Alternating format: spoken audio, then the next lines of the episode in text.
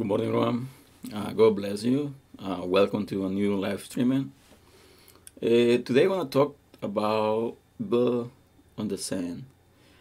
I think last Sunday I was talking about Bill on the rock, and we were saying um, that our faith need to be strong, like our faith need to be built in Jesus Christ, which is the rock.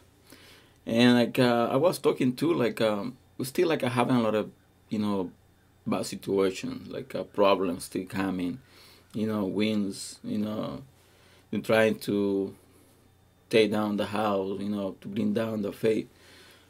so that's why like uh, we need to build on the rock.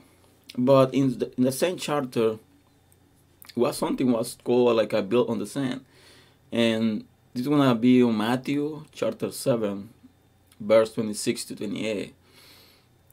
We said like, uh, but everyone who hears the saying of mine and doesn't know doesn't not do them will be like a foolish man who built his house in the on the sand, and the rain descended, the floor the floods came, and the winds blew and beat on the house, and it fell. And great was its fall. And it was when Jesus had ended those sayings that the people were astonished at his teaching.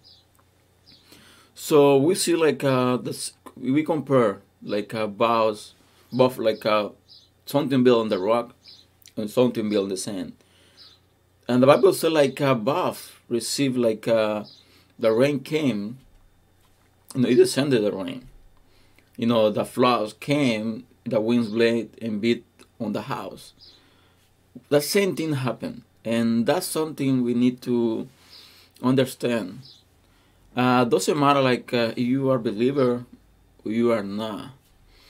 What is important is like uh, where your faith is, with who your faith is, because a lot of people put in the, the faith, you know, and like uh, the money they make, they put their faith in uh, the profession they have. They, they, you know, they put their faith on, you know, that kind of work they have. And you know like uh, life goes around. And today we might have like a job might have like a really good like uh, income but life changes. And we never know like uh, how it's gonna change and we see um, with this pandemic started a lot of people you know was making a lot a lot a lot of money you know huge money but somehow this pandemic start getting worse and worse. And at the end, these people like I start losing money. And every time like uh, you know all the money we're making at the beginning, at one point they stop making it. And then some people they lost the businesses. So people they lost, you know, a lot of things. And that tells us that we cannot put our faith in everything material we got to build our house or our faith in the rock. And doesn't matter how hard the winds came, doesn't matter how hard the rain came, the the house is gonna stay strong because it's built, you know, the right place on the rock.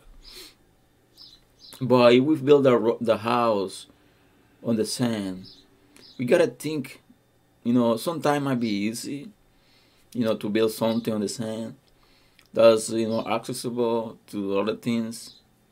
Because when you see this, when you're trying to build something on a rock, it's on a specific place where the rocks are.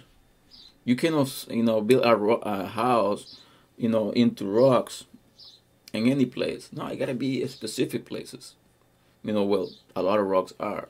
You know, where like a, a strong base is and we can uh, when we talk about sand you're talking about like something close to the sea so you know like uh, the winds came you know the waves came easily with the winds you know when we see like when we go to the beach and we see how the sometimes the, the water bring like a, a heavy rocks that means like a the sea, uh, you know, the the water of the sea is powerful and can destroy, you know, easily a lot of things.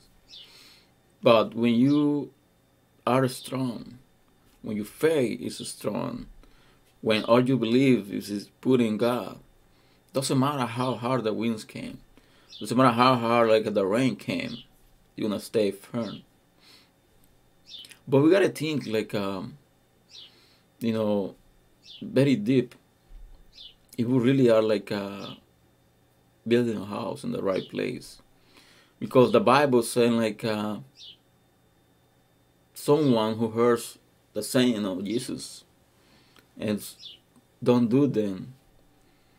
The Bible says that we like a, a foolish man.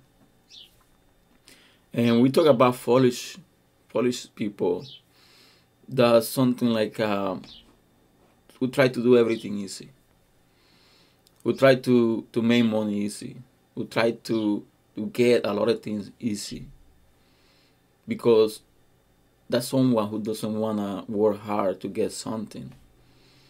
And and this time, you gotta be honest. A lot of people they want everything easy even at church, we don't want to pray, we don't want to read the Bible, we don't want to do anything. But we want to be used by God.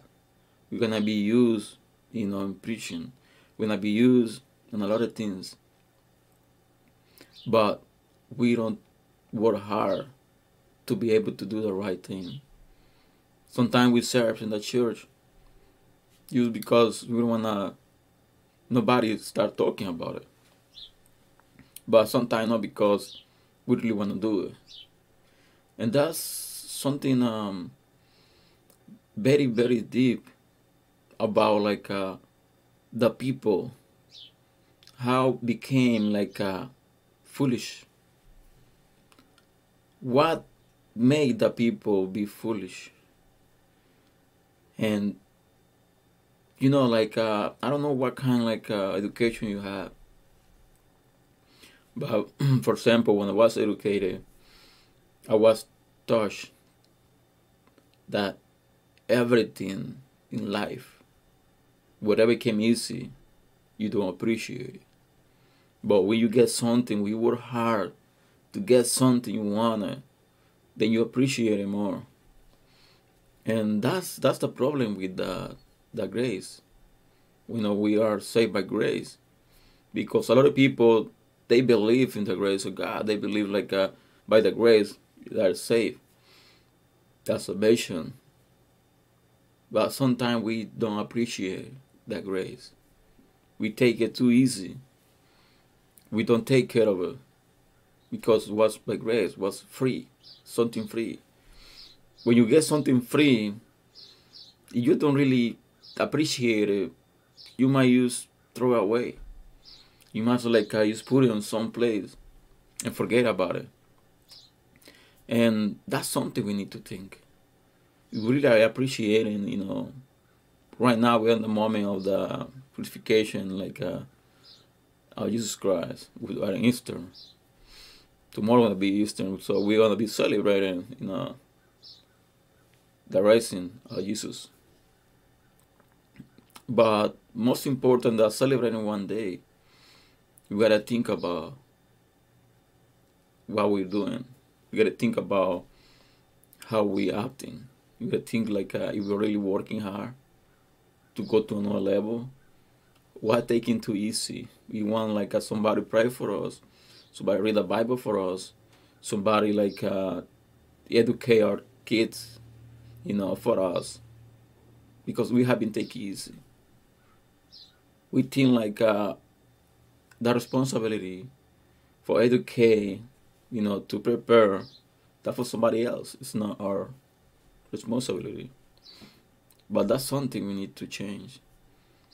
Because we need to build our faith in the right place. We need to work hard to make sure our house is built on the rock. Our life, the life of our families, the life like every single you know, partner or life is safe. So think about the charter for today. Think about the reflection and think about is you are a foolish man who have heard the word of God, I listen the saying of God, but you are not doing it. You are not doing anything because you say like, uh, I get the grace by, I gave my salvation by grace, so I don't have to do anything else. And that's the position other people has. They say, and I save, that's it. I don't do anything else. Just go to church wherever I can. I don't do anything else, so I just go to church. I was, you know, sing a song, you know, I close my eyes, listen to the word of God, I go home. That's it, that's everything I gotta do. That's not everything. We need to work hard, you know, for the kingdom of God.